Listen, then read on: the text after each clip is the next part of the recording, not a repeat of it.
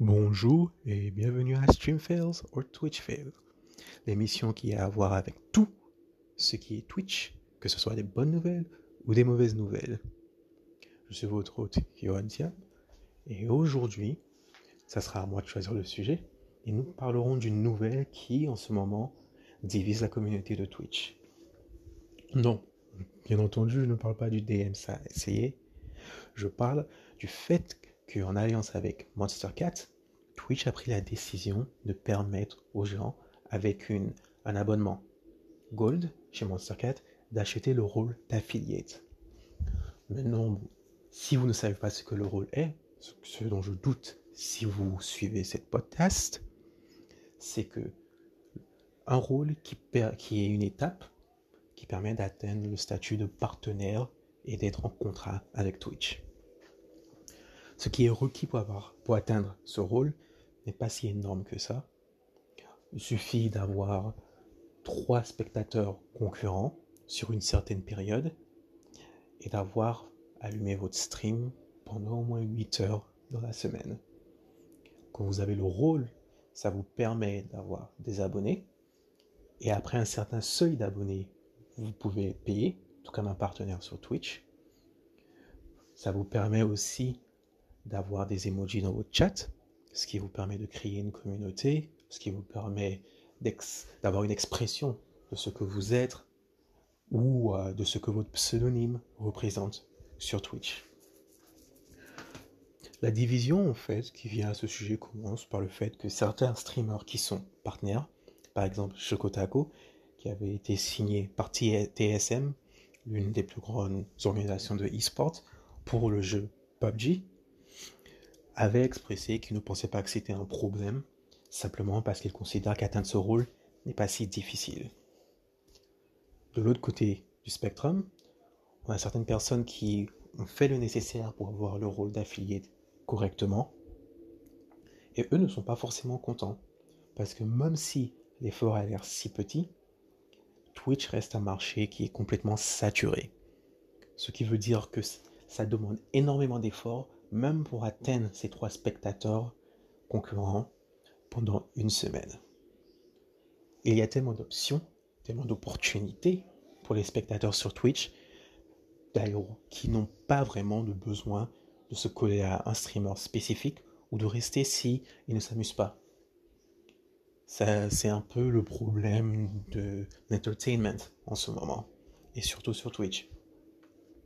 Quand on a une personne comme Shroud qui stream et qui a 40 000 vues, la majorité des personnes vont cliquer sur sa stream. Ils vont pas aller chercher quelqu'un qui est au bas de l'échelle. Maintenant, le vrai problème qui est aussi relevé, c'est que c'est pas la première fois que ça arrive. Auparavant, Twitch avait fait la même chose avec SoundCloud et les personnes bénéficiant ou payant pour l'abonnement de SoundCloud Premium avaient la possibilité eux aussi d'acheter le rôle, en gros. Et ça revient donc au problème qui, depuis la pandémie actuelle, depuis le Covid, énormément de choses ont changé sur Twitch. Et énormément de ces choses donnent l'impression que c'est pour l'argent. Déjà, acheter un rôle, ce qui époustouffe énormément de personnes parce qu'il y a une très grande culture sur Twitch, du grind, du travail, rise and grind. Tu te lèves et tu te mets dessus. Tu y arrives. Tu mets tes heures. Tu gagnes ce que tu as. Tu as ta fierté. Bien sûr, tu as ta communauté que tu as pu créer. Si tu as eu de la chance et que tu as un peu plus de trois spectateurs concurrents. Mais il y avait ce concept de fierté. Et le rôle se faisant acheter détruit toute cette idée que beaucoup de personnes s'étaient créées du chemin qu'ils avaient parcouru. Et ça fait penser aux gens que potentiellement, on pourrait aussi acheter le rôle de partenaire. Et c'est ça qui fait peur, c'est ça qui nuit aussi à l'image de Twitch. Maintenant, si on prend de l'autre côté de ce que Shokutako a dit, il y a de bons points à en tirer. C'est vrai que le rôle n'est pas forcément difficile à atteindre. Et c'est aussi vrai qu'en achetant le rôle, il n'y a aucune garantie qu'on aura des spectateurs. Et si on n'a pas de spectateurs, si on n'a pas d'abonnés, il n'y a pas de bénéfice. il n'y a pas d'argent, il n'y a pas d'emoji. Car tout le monde commence avec un certain nombre d'emojis, et pour en avoir plus, il faut un certain seuil d'abonnés. Donc si on n'a aucune communauté mais on a le rôle, ça ne sert à rien du tout. Mais je pense que la vraie raison de cette polémique, bien que ce soit la deuxième fois que ça arrive, c'est le fait qu'en ce moment, Twitch, et par Twitch je veux dire surtout Amazon, à qui Twitch appartient, a eu des attitudes assez bizarres envers les créateurs sur leur site. Que ce soit de les jeter sous le bus au tout début des problèmes qu'ils avaient eu avec l'industrie de la musique, c'est-à-dire les attaques de DMCA et de copyright qui ont fait, qui ont mis la vie et le boulot de certains streamers en danger, car nombreux sont ceux qui vivent de cette profession. Que ce soit le fait que maintenant, tout 10% d'une stream, au minimum, que je sache, doit être de la publicité. Et si un streamer ne passe pas cette publicité, les publicités seront forcées pour lui en plein milieu de sa chaîne, que ce soit en plein milieu du gameplay, que ce soit en plein milieu d'une discussion. Et les seules personnes qui peuvent être sauvées sont les abonnés. Ce qui est drôle parce qu'à un certain moment, les abonnés Prime, eux aussi, n'avaient pas de publicité. Mais il semblerait que certains d'entre eux aient eu des publicités maintenant. Et Twitch se retrouve maintenant dans une guerre froide entre eux et leur publicité et les ad blockers qui existent. Et c'est une bataille éternelle qui ne risque pas de s'arrêter d'aujourd'hui. La publicité n'est jamais quelque chose que les gens apprécient. Et le vrai problème, c'est qu'ils font ce qu'ils appellent des pre-rolls, c'est-à-dire que les publicités sortent avant que tu aies accès à la stream.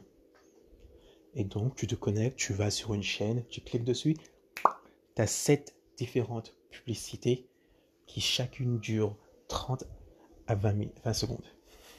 C'est-à-dire que tu vas passer presque 5 minutes à regarder la publicité avant que tu puisses voir la stream. Donc maintenant, on vient le vrai problème. Est-ce que tu vas faire ça juste pour regarder quelqu'un qui a 5 vues? Ou tu vas aller sur la grande chaîne qui lui, soit il a déjà passé ses publicités, soit ça ne te dérange pas parce que c'est sûr que si tout le monde le regarde, ben il fait bien son boulot. Et c'est toute une polémique et tout est, tout est connecté. Tous les problèmes que tu as en ce moment, tous les problèmes d'attitude et de service après-vente qu'ils de service après-vente qu'ils auraient pu avoir avec leurs streamers, tout a culminé au point où on en est maintenant. Parce que la popularité de Twitch a augmenté, surtout avec le confinement actuel, le fait que les gens passent plus de temps à la maison, sur l'ordinateur, sur Internet. Et il n'y a pas vraiment de solution en vue pour l'instant. Personnellement, moi, le rôle d'affiliate, je pense que s'ils veulent le faire acheter, il suffirait de créer un rôle intermédiaire un peu plus haut, avec des demandes un peu plus hautes, qui donnerait cette impression de faire la grind que les gens recherchent. Ça permettrait aussi peut-être d'avoir des bénéfices supplémentaires qui aideraient et leur permettraient de faire une première vérification plutôt que d'attendre qu'une personne demande d'être partenaire et de les rejeter plusieurs fois, même si certaines fois, ils ont accompli tout ce qui était requis. Mais bon, moi, je ne fais que parler. C'est votre opinion que je veux savoir. Vous pouvez me trouver sur Facebook, Twitter, Instagram. Moi, je veux savoir ce que vous, en pensez. Je veux aussi que vous postiez un clip qui vous intéresse. Et l'un de vos clips sera choisi pour être le sujet de la prochaine discussion. Et bien sûr, c'est la fin. Mais vous savez quoi? On se retrouve très très bientôt avec Stream Fails ou Twitch Fails. Merci bien à vous. Bonjour, aujourd'hui je souhaite vous parler de la stratégie de communication que je voudrais utiliser pour mon podcast qui s'appelle Stream Fails ou Twitch Fails. C'est une podcast qui se concentre sur l'univers du site web Twitch, qui est un site de streaming en majorité pour les jeux vidéo, mais ces dernières années plus sur la vie réelle, la vie sociale des personnes qui se filment. C'est un site qui a grandi énormément s'appelant d'abord Justin TV et qui maintenant est partenaire avec d'énormes compagnies de jeux vidéo, d'énormes organisations de e-sport et est le site le plus vu le plus convoité. Il appartient d'ailleurs à Amazon qui, il y a quelques, années, l'a acheté. C'est un site que toute personne jeune en ce moment connaît. Et c'est là que se passe énormément de choses au niveau de l'influence sur les clients ou sous la génération suivante. Le podcast que je souhaite créer serait une podcast francophone et non anglophone, bien que je pourrais avoir des sous-titres. Et la raison pourquoi j'ai choisi de le faire est à cause du marché. Il y a actuellement de la concurrence dans ce marché, pas mal de concurrence d'ailleurs, mais plus dans le milieu anglophone. Il existe des personnes comme David Nash qui ont des podcasts visuels en live sur leur stream, qui est à 80% lui, mais les 20 derniers pourcents peuvent être la communauté, les spectateurs ou un invité qui l'aurait emmené pour discuter avec lui. On se retrouvait plutôt avec une discussion à 40-40, puis les derniers 20% en réaction à ce qu'un spectateur aurait pu écrire dans le chat. Ce qu'il fait dans sa podcast, c'est de concentrer sur les faits et de rester objectif sur la situation. Bien entendu, je suis sûr qu'il y a un peu de préjudice, parce qu'il est lui aussi maintenant un streamer qui, en partie, vit de ce travail, mais il rapporte toujours des faits pour montrer que son attitude ou son opinion sur la situation ne vient pas forcément de sa colère. Je trouve que c'est un marché qui est très intéressant, mais qui n'existe pas forcément dans la communauté francophone de joueurs de gamers. La raison pour laquelle je dis ça, c'est parce que bien que la popularité de Twitch augmente énormément sur Twitch, elle est concentrée plutôt sur quelques YouTubers qui certaines fois streament sur Twitch ou des petites communautés très proches de joueurs français, de streamers français, mais qui n'ont pas autant d'influence en dehors de leur catégorie de jeux vidéo. Par exemple, je prends 6-4 comme exemple, qui est un streamer super populaire au niveau des streamers français, constamment toujours plusieurs milliers de spectateurs, mais qui se concentre énormément sur le jeu vidéo Rainbow Six Siege, un jeu créé par Ubisoft, qui est un jeu de tir tactique en 5 contre 5.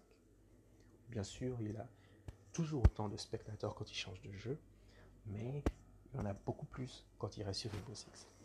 Et c'est créé une certaine personnalité où il fait des interviews avec des joueurs, souvent des joueurs français qui font partie de la scène de e-sport de Rainbow Six Siege. Il fait des interviews avec un alter ego qui s'est créé, qui fait l'interview. Bien sûr, c'est juste lui avec une perruque. Mais ça lui permet d'aborder ces différents sujets en tant que journaliste, entre guillemets, en poussant un peu sur la plaie, en essayant de savoir l'info que la communauté recherche, pas forcément en étant objectif, mais de quoi créer une discussion. Et souvent, c'est bien à l'encontre de Ubisoft, qui est la compagnie du jeu auquel ils jouent. Car une chose que les gens ne se rendent pas compte, c'est que énormément de personnes ne sont pas forcément d'accord avec les choix et la direction d'un jeu vidéo, même s'ils le streament pour eux, c'est leur bébé. Ils aiment y jouer. Ils veulent y aller tous les jours. Et quand ils voient ou ils ont l'impression qu'un développeur a fait une erreur, ils vont pousser. Ils vont pousser contre. Ils vont faire tout ce qui est nécessaire pour pousser contre. Ils vont jamais les laisser oublier. Internet, c'est comme un éléphant. Hein. Ça oublie pas. Peut-être que ça pardonne, mais ça oublie pas. Et ce genre de choses ne sont pas forcément des podcasts informatifs. Je cherche pas forcément que la vérité, cherche surtout quelque chose qui apporte de l'intérêt, un peu de spice dans la situation. Moi, ce que j'essaierai de créer, c'est quelque chose d'objectif, mais quelque chose aussi qui est un peu plus interactif avec les spectateurs. C'est-à-dire leur permettre de choisir le clip qui serait le sujet de la podcast, leur permettre de voter ou de donner leur opinion dans des polls, dans des votes, sur la podcast qui vient d'arriver, sur le prochain sujet qui vient d'arriver, sur une certaine situation, de manière à juger ce qui les intéresse, de manière à juger où ils se placent et de manière à juger l'audience que l'on a. Les cibles que je veux atteindre sont des cibles qui sont assez simples. La majorité sont des personnes qui participent déjà à la vie et la communauté qui est Twitch, il y a différents types de spectateurs qui sont un peu comme des personnages. On a le lurker. Lurk, ça vient du mot anglais de se cacher. Un lurker, c'est une personne qui regarde une stream, mais qui ne tape pas forcément dans le chat et qui ne tape pas forcément dans la communauté. Ils peuvent s'abonner, ils peuvent faire des donations, mais pas plus. On voit leur nom en passant chaque mois, ou on ne les voit pas du tout. Ce sont souvent des personnes qui peut-être sont investies dans la stream ou le streamer en question, qui ne savent pas quoi écrire peut-être, ou ce sont juste des personnes qui aiment supporter quelqu'un qui leur donne de la joie, quelqu'un qui les amuse, comme souvent beaucoup de streamers font. Et beaucoup d'eux, d'entre eux, aiment savoir ce qui se passe autour d'eux. Ils aiment savoir pourquoi les streamers ont des problèmes. Ils aiment savoir pourquoi leur source de joie et d'amusement pourrait peut-être disparaître du jour au lendemain, comme il arrive en ce moment avec les problèmes avec l'industrie de la musique aux États-Unis. Ce sont des personnes qui cherchent souvent à s'informer plus que à s'offusquer. Et ce genre de personne va faire des recherches, ce genre de personne va chercher à savoir ce qui se passe. Si on voit par exemple ce modèle, on le met dans le modèle AARR, qui est un modèle de persona qui utilise différentes phases pour savoir si on a acquis, si on a retenu la personne en question, on peut trouver des solutions. Lorsque quelque chose de grave arrive sur Twitch, la première section où on peut aller, c'est la section IRL, qui veut dire in real life, dans la vraie vie. C'est la section qui est maintenant nommée Just Chatting, juste pas pour parler un peu. Et la majorité des streamers qui sont populaires dans cette section, qui est en général la plus grande section au niveau des vues sur Twitch, c'est parce qu'ils parlent de tout et de rien, ils regardent tout et rien. La majorité des clips ont créé de la discussion sur Twitch viennent de ces streamers qui ont reçu une donation. On leur a juste demandé de parler d'un certain sujet ou de regarder une certaine vidéo. Et ils l'ont fait. Et cette vidéo a créé de la discussion. Et cette discussion a apporté de la vue à cette vidéo. Cette, ces vues ont apporté de la popularité à cette chaîne et elle a grandi énormément. L'un des exemples les plus faciles à regarder est Internet Historian, c'est-à-dire l'historien de l'Internet. C'est une personne qui crée des vidéos pour garder des archives de ce qui a pu se passer dans l'histoire des jeux vidéo. Une de ses vidéos les plus connues en ce moment est sur Fallout 76, qui est un jeu vidéo sorti par Bethesda, qui est sorti de l'usine et c'est juste cogné contre un mur. Ça avait été mal fait, mal codé, mal produit, il y avait trop de promesses et il s'est dégringolé. Et rien que ça aurait dû arrêter la progression de ce jeu. Mais ils ont essayé de faire mieux tout en se cassant la tête à nouveau, encore et encore et encore. Chaque fois qu'on croyait que les choses allaient s'améliorer, elles s'empiraient. Et ces vidéos, à lui, étaient drôles et prenaient le sujet peut-être un peu léger, mais se moquer quand même de la compagnie et donner des informations qui étaient réelles et objectives et qui étaient des faits, même si vous pouvez prendre ça un peu à la rigolade. Et ça, c'est la base. Aller sur une stream de Just Chatting et être posté et être vu sur la stream, c'est suffisant. La donation n'a même pas besoin d'être énorme. 1 euro, 5 euros. Certaines des chaînes sur Just Chatting sont dédiées à regarder des vidéos. Et ils les mettent dans une liste et les regardent petit à petit. Et pourtant, ça fait des vues. Hein. Ça fait des dizaines, des vingtaines de milliers de vues. En live, à chaque fois. Une fois que ça s'est passé, si la vidéo est bonne, on a l'attention. Les personnes commencent à demander dans le chat, c'est quoi la chaîne? Vous pouvez mettre le link de la chaîne dans le chat. Je veux m'abonner, je veux regarder la prochaine vidéo. Même aujourd'hui, si on regarde, Internet Historien a plein de vues à chaque fois qu'il sort une vidéo. C'est sur, sur, Twitch. Créer l'intérêt et l'envie, comme ça qu'on commence. C'est comme ça que David Nash a commencé. C'est comme ça qu'on peut commencer avec la podcast. C'est aussi similairement comme ça que Dr. K a commencé, qui est un psychologue qui se concentre sur la sainteté de la vie, de la de l'esprit mental des personnes, des gamers, des streamers. Il les interviewe il les fait venir et les fait participer. Une chose dont j'ai parlé tout à l'heure, quelque chose que je veux faire parce que avoir ces personnes et s'assurer qu'elles se sentent comme si elles faisaient partie de cette communauté, s'assurer qu'elles sentent le support des autres et le respect de leur discussion est énormément important. Maintenant, en suivant cela, il y a d'autres plans. Ce qu'on voudrait faire, ce qu'on espère atteindre, comme les objectifs SMART, c'est-à-dire avoir un certain nombre d'abonnés avant la fin de l'année, avoir un certain nombre de vidéos sorties avant de l'année. Mais ce qui est bien avec ce projet, c'est que ça suit la cadence des tendances. Qu'est-ce qui se passe en ce moment sur Twitch? Qu'est-ce qui pourrait arriver sur Twitch? Qu'est-ce qui était arrivé sur Twitch Qui est en relation avec ce qui se passe aujourd'hui et maintenant? Ce sont des sujets chauds, des sujets qui ne disparaîtront jamais, du moins pas avant que Twitch essaye de les résoudre.